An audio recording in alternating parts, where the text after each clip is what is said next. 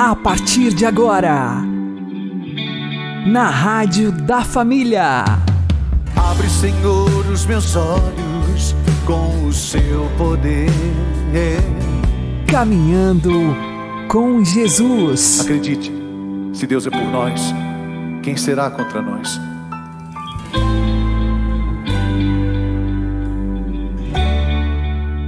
Olá, meu querido irmão e minha querida irmã, ouvintes da Rádio Regional Esperança e também aqueles que nos ouvem pelo YouTube e Spotify. Eu sou João Cláudio e este é o programa Caminhando com Jesus. E vamos caminhar com Jesus em nome do Pai, do Filho e do Espírito Santo. Amém. Inspirai, ó Senhor, as nossas ações e ajudai-nos a realizá-las para que em vós comece e para vós termine tudo aquilo que fizermos. Por Cristo Senhor nosso. Amém. Santíssima Virgem Maria, Mãe de Deus, rogai por nós. Castíssimo São José, patrono da Igreja, rogai por nós. Pior do que não amar é amar errado. Vamos aprender com o Padre Léo. A pessoa vai ficando mole então ela vai tornando-se é, em, em dependência química. A Organização Mundial da Saúde chama o problema da codependência. Codependência significa o quê? Quando, por exemplo, seu marido é alcoólatra, você vira, ele é dependente, é uma doença, não é problema moral. Porque tem gente que confunde com problema moral. Aí fala, ai padre, coitado, ele é tão bom, padre. É um bom pai, bom marido. Ele tira a camisa dele e dá para um pobre. O problema dele é quando bebe. Mas é um coitado. Aí está a doença dele. Não é moral, não. Não, é, não, é, não penso que ele bebe porque ele é sem vergonha, safado, ordinário, não. Ele é doente. Mas você não pode ser doente com ele. Porque aí ele bebe, chega lá na sua casa e quebra tudo. Aí a vizinha telefona para a polícia. Aí a polícia vem e a senhora, com medo dele, abre a porta, esconde ele lá dentro. Diz, não, não, não foi nada, não. Foi o meu marido que. Ele foi sair aqui bateu a, a cabeça na, na mesa. Aí a mesa pulou por cima da lâmpada, a lâmpada puxou na geladeira, pôs fogo no foguinho, caiu o micro-ondas, derrubou um pedaço do teto. Mas uma coisinha assim à toa, não é nada, não. Aí a polícia não pode fazer nada, né? E talvez era o que ela precisava Talvez era o que precisava o seu marido, era alguém uma vez, nem que fosse por medo, ou levá-lo para um hospital, levá-lo à força se fosse o caso. Mas a senhora protegeu codependente. Amanhã vai proteger de novo. Depois da manhã vai. Por isso que tem alguns que só faz bobagem em casa. Uma vez lá em Tutinga falaram que tinha um homem lá que tinha um capeta nele.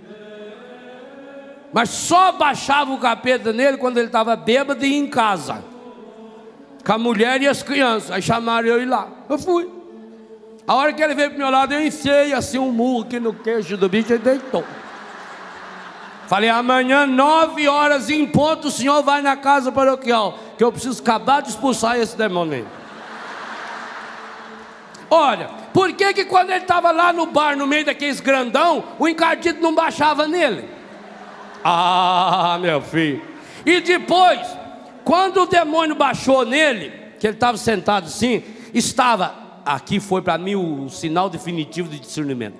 Estava a sogra dele sentada no primeiro banco. A mulher dele e dois filhos. Ele passou, reconheceu a sogra, a mulher, os filhos, e veio grudar no meu pescoço aqui, jacaré. Não, senhor. Isso aí é outro espírito. E com esse espírito, meu filho, Jesus já falou, ele falou meio diferente, né? Certas formas de espírito só com muito soco no queixo que vocês viram. Então você não pode amar a doença. Você não pode alimentar os vícios. Ô oh, mãezinha querida, eu sei que a senhora ama o seu filho, mas esse amor está errado. Pior do que não amar é amar errado. Porque a senhora está protegendo esse menino de 15, 16 anos, ele está na droga, ele está sendo Na escola ele está tendo problema, a senhora está jogando a culpa nas professoras. Transfere ele de escola. A vizinha veio dizer que ele quebrou a vidraça lá. Imagina, só brigou com a vizinha, porque imagina se o seu filhinho querido ia fazer isso. Ele nunca fez nada de errado, ele sempre, ele sempre falou a verdade. Não, meu filho não, que se fosse ele, ele me contava. Ô oh, mãe amada, seu filho é igualzinho para Dilé, igual a você. Nós somos santos e pecadores.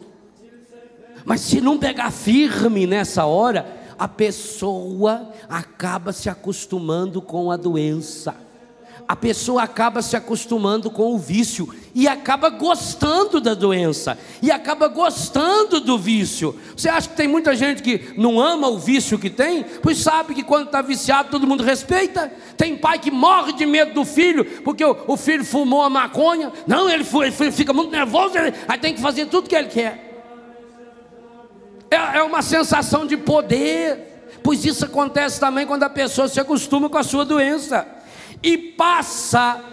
Engraçado, por que, que quando a pessoa tem determinado vício, determinada doença, ela passa a reproduzir o mesmo comportamento em todos os lugares? Você vai no Nordeste, você vai no Norte, ou na Europa, ou lá no Japão, as pessoas vêm conversar com a gente e contam a mesma coisa. Por quê?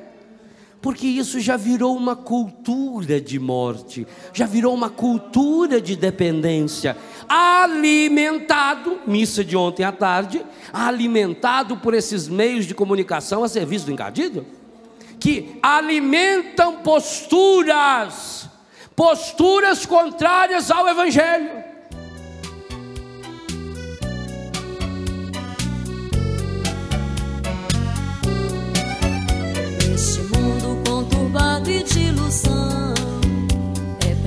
Preciso caminhar, meus companheiros, romper nossas amarras e grilhões, banir tudo que nos faz prisioneiros.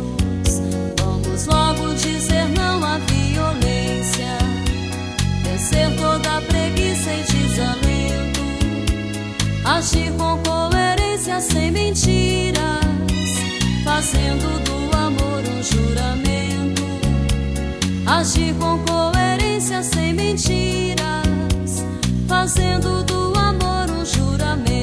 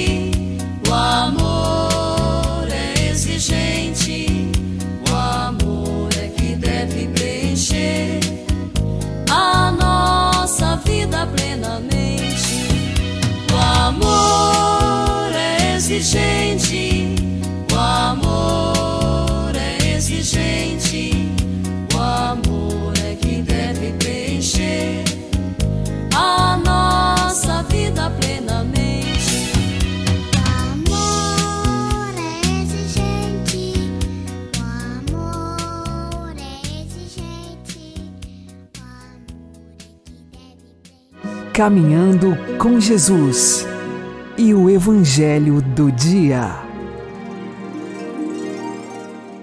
O Senhor esteja convosco, Ele está no meio de nós. Anúncio do Evangelho de Jesus Cristo segundo Lucas. Glória a vós, Senhor. Naquele tempo, o tetrarca Herodes ouviu falar de tudo o que estava acontecendo e ficou perplexo, porque alguns diziam que João Batista tinha ressuscitado dos mortos. Outros diziam que Elias tinha aparecido. Outros ainda que um dos antigos profetas tinha ressuscitado. Então Herodes disse: eu mandei degolar João. Quem é esse homem sobre quem ouço falar essas coisas? E procurava ver Jesus. Palavra da salvação. Glória a vós, Senhor. Agora, a homilia diária com o Padre Paulo Ricardo. Meus queridos irmãos e irmãs, no Evangelho de hoje, Herodes quer ver Jesus. E é interessante nós olharmos esta atitude de Herodes, porque ela pode iluminar a nossa vida espiritual essa, esse nosso desejo de querer ver Jesus, uma espécie de contraste. Veja só, Herodes, um homem meio atormentado pelas suas paixões, mandou matar João Batista. Quando ouve falar que Jesus está pregando e a pregação de Jesus, no eco do coração de Herodes, parecia ser a pregação de João Batista, veio então essa, esse boato que Jesus seria eh, João Batista que voltou, João Batista redivivo. Então, diz o Evangelho, né? Eu mandei degolar João, fala Herodes. Quem é esse homem sobre quem ouço falar essas coisas? E procurava ver Jesus. Essa atitude de Herodes de ver Jesus poderia ser aparentemente piedosa. Mas vejam qual é a vontade de Herodes. Herodes quer ver Jesus por curiosidade, quer ver Jesus para satisfazer a sua vontade de eh, saber se é João Batista ou se não é, quer que Jesus lhe faça milagres. E, e tudo isso está ali dentro do coração de Herodes e é exatamente isso que impede que ele veja verdadeiramente Jesus. Se nós quisermos ter uma vida espiritual, se nós quisermos ver Jesus de fato, com os olhos da fé, nós precisamos estar dispostos a um pouco mortificar nossas vontades, nossas paixões, nossos caprichos, para deixar que Jesus se apresente tal qual ele é. E então nós veremos Jesus. Uma espécie de contraste com isso que Herodes está fazendo aqui no capítulo 9 de São Lucas, é aquele pedido dos gregos lá no capítulo 12 do Evangelho de São João. No Evangelho de São João, os gregos chegam para André e Filipe dizendo: Queremos ver Jesus. E a gente vê claramente que ali brota de uma vontade autêntica de encontrar Jesus tal qual ele queira se revelar. Queremos ver Jesus. Eram gregos que tinham subido a Jerusalém para adorar durante a festa. E então, como resposta a esse pedido de queremos ver Jesus, quando eles se apresentam diante de Jesus, o que é que Jesus responde? Jesus conta aquela pequena parábola, aquela metáfora do grão de trigo. Se o grão de trigo não morrer, ele permanece sozinho. Mas se ele morrer, ele dá muito fruto. Jesus quer se revelar a nós, mas ele se revela nesta maravilha redentora que é o amor da cruz, amor até a morte, morte de cruz, esse grão de trigo que se perde e que dá muitos frutos. Nós nascemos disso, a nossa vida espiritual, nossa vida com Jesus é, tem este ponto. Então, se nós queremos ver Jesus, conhecer Jesus, nós não, não podemos aceitar Jesus sem a cruz. E essa é uma grande dificuldade é, de muitos católicos hoje em dia. Ou seja, uma certa ideologia onde a curiosidade de Jesus, de conhecê-lo, etc., não é uma verdadeira, uma verdadeira sede de conhecimento. Deus quer se revelar a nós.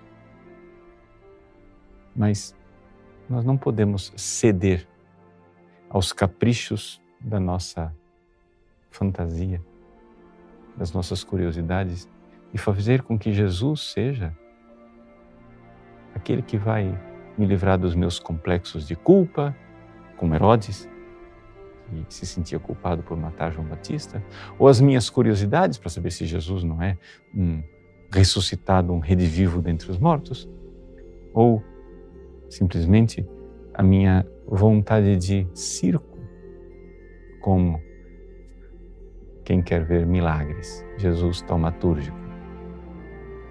Naquele filme da Paixão de Cristo, do Mel Gibson, o diretor do filme, Mel Gibson, ele retrata muito bem a cena de Jesus e de Herodes, em que Herodes entra com toda a curiosidade querendo interrogar Jesus e vê-lo com esta ansiedade. E Herodes queria ver Jesus, procurava ver Jesus. muito sabiamente.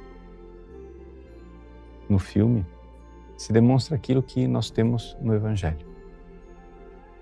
Jesus, que dialogou com os sumos sacerdotes, Jesus, que dialogou com Pilatos, não dirige nenhuma palavra a Herodes. Nenhuma sequer.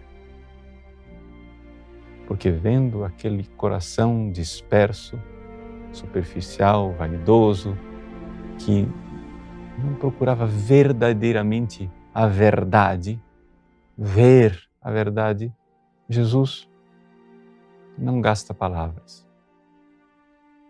Porque, como diz o nosso ditado popular, o pior cego é aquele que não quer ver. Então não sejamos assim. Sejamos cegos que querem ver. Queiramos ver Jesus, mas tal qual Ele é amorosamente crucificado por nós, nos convidando para transformação interior, como a semente que morre para dar grande fruto. Deus abençoe você. Em nome do Pai, do Filho e do Espírito Santo.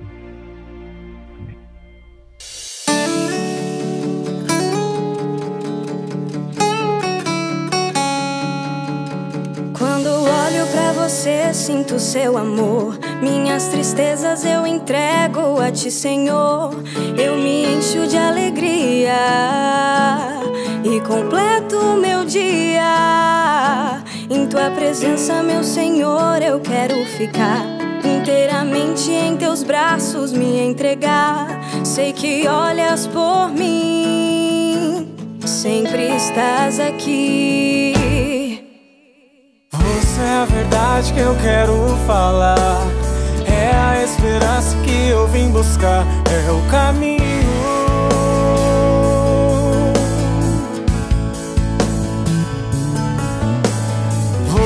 Minha vida, é meu tudo. No nascer do sol, em cada segundo.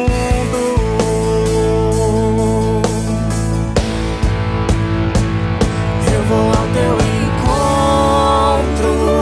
busco tua presença,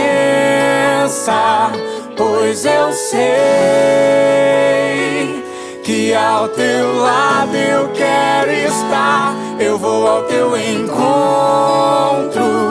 busco tua presença, pois eu sei que ao teu lado é o meu lugar.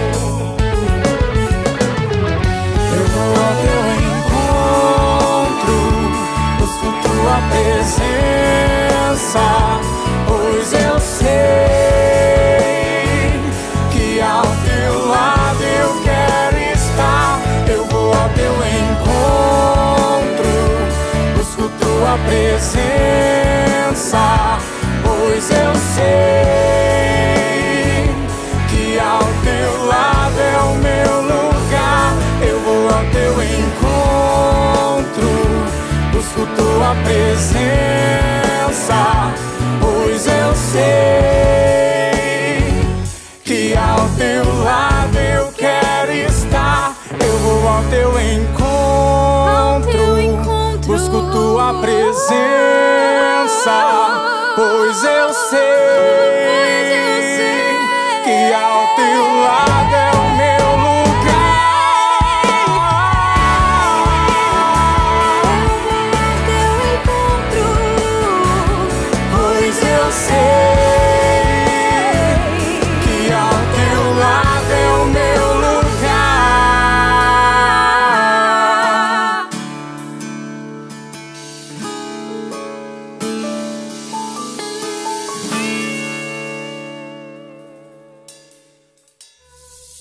Agora você ouve o Catecismo da Igreja Católica.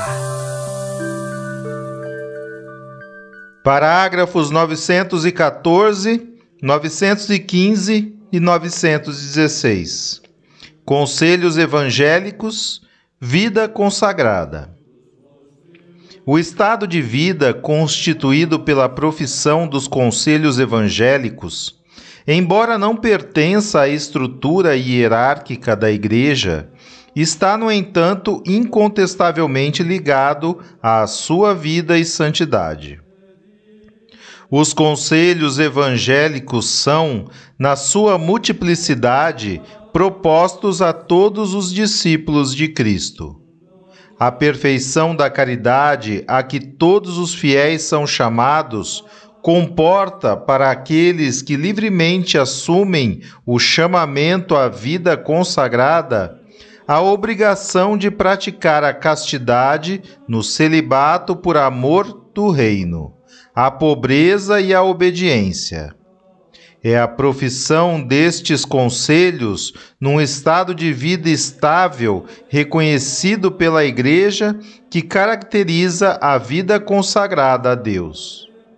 A partir daí, o estado de vida consagrada aparece como uma das maneiras de viver uma consagração mais íntima, radicada no batismo e totalmente dedicada a Deus. Na vida consagrada, os fiéis propõem-se, sob a moção do Espírito Santo, seguir Cristo mais de perto, entregar-se a Deus amando-o acima de todas as coisas e procurando a perfeição da caridade ao serviço do reino, ser na igreja sinal e anúncio da glória do mundo que há de vir.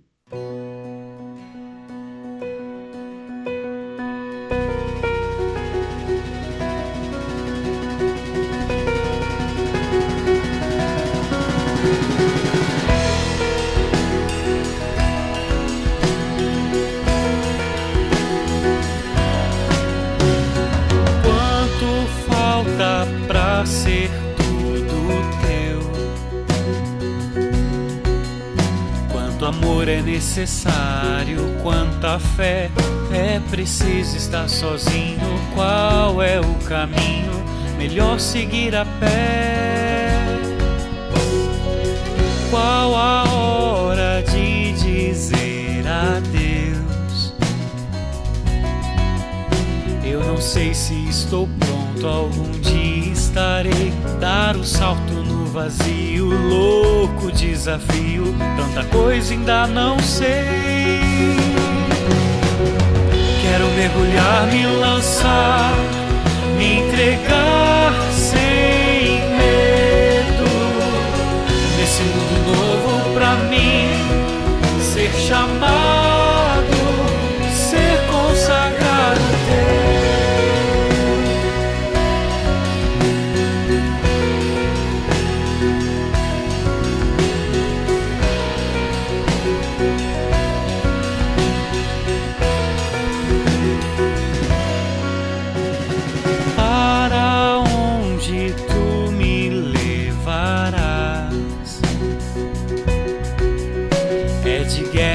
jornada ou é de paz? Sei que muitos necessitam, poucos te anunciam. Será que sou capaz? Quero mergulhar, me lançar, me entregar sem medo. Nesse mundo novo pra mim, ser chamado,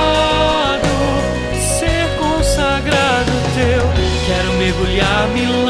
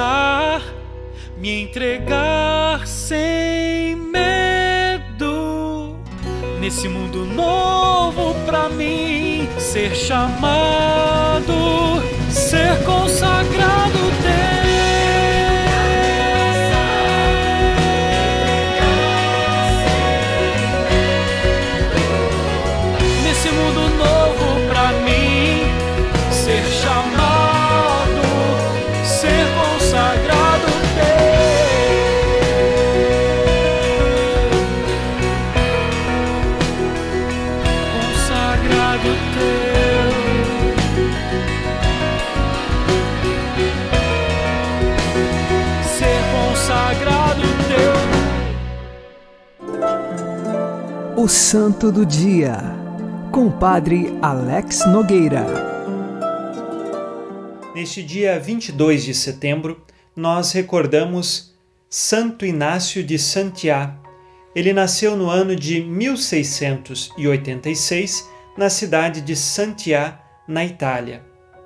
Ele tinha outros cinco irmãos, foi educado numa família cristã e, logo quando criança, o seu pai faleceu. E então a sua mãe dedicou a educação do menino a um sacerdote muito piedoso, que deu uma instrução religiosa e também uma instrução cultural muito grande para Santo Inácio. Este menino cresceu muito bem educado e mais tarde decidiu se tornar sacerdote diocesano. Foi ordenado e durante sete anos exerceu o ministério como padre. E ali ele decidiu, como padre, ingressar na ordem religiosa dos capuchinhos. Como capuchinho, se tornou um grande confessor. Muitas pessoas vinham de diversos lugares e principalmente da sua comunidade lhe procurar para que atendesse à confissão e lhe desse bons conselhos. Santo Inácio, ele tinha um coração muito virtuoso e diante destas virtudes ele sabia com sabedoria mostrar o caminho de Deus para as pessoas. Por longos anos confessou muitas pessoas. Mais tarde, ele se torna o mestre de noviços para formar outros religiosos também. Santo Inácio mostra um coração humilde, virtuoso, cheio de sabedoria e pronto para indicar o caminho do céu para todos que o procuravam. Ele terminou a sua vida em 1770, quando partiu para a casa do pai. Passou por algumas enfermidades, entre elas um problema na visão que quase o deixou cego. Como todos os santos, passaram por tribulações, mas permaneceram fiéis no Senhor. Rezemos hoje pedindo a intercessão deste grande santo para que nos ensine com sabedoria escolhermos o caminho de Deus. Santo Inácio de Santiago, rogai por nós. Abençoe-vos Deus Todo-Poderoso, Pai e Filho e Espírito Santo. Amém. Fique na paz e na alegria que vem de Jesus.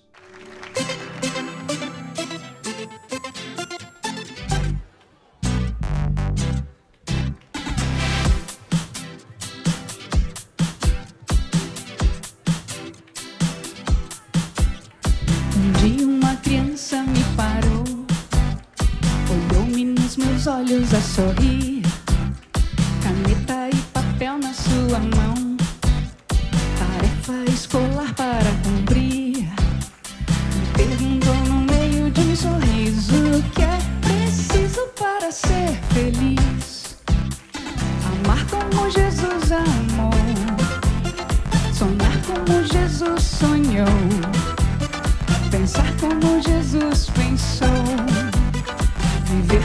Jesus viveu, sentir o que Jesus sentia, sorrir como Jesus sorria.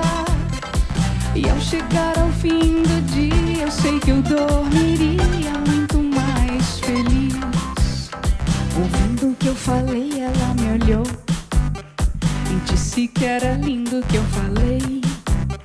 Pediu que eu repetisse, por favor,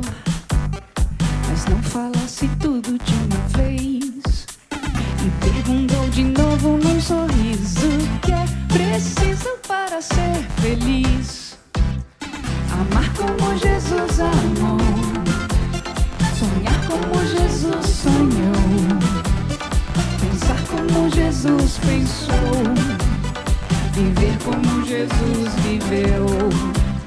Sentir o que Jesus sentia, sorrir como Jesus sorria. E ao chegar ao fim do dia, eu sei que eu dormiria muito mais feliz. Sentir o que Jesus sentia, sorrir como Jesus sorria. E ao chegar ao fim do dia, eu sei que eu dormiria muito mais feliz. Depois que eu terminei de repetir, seus olhos não saíam do papel. Toquei no seu rostinho e a sorrir. Pedi que ao transmitir fosse fiel. E ela deu-me um beijo demorado. E ao meu lado foi dizendo assim.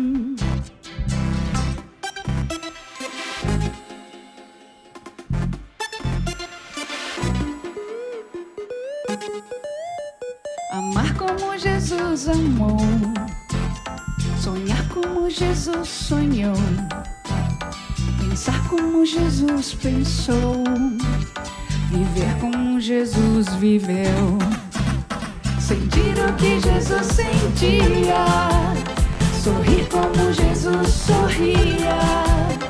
E ao chegar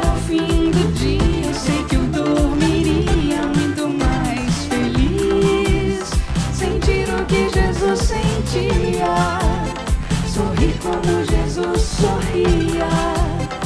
E ao chegar ao fim do dia, eu sei que eu dormiria muito mais feliz. Você está ouvindo na Rádio da Família. Caminhando com Jesus. Oremos, Deus eterno e onipotente afastai de nós as trevas do pecado e nos façais alcançar a luz verdadeira. Jesus Cristo, nosso Senhor. Ele que é Deus convosco, na unidade do Espírito Santo. Amém. O Senhor nos abençoe, nos livre de todo mal e nos conduza à vida eterna. Amém. E que Maria e José nos conduzam pelas mãos para que continuemos caminhando com Jesus.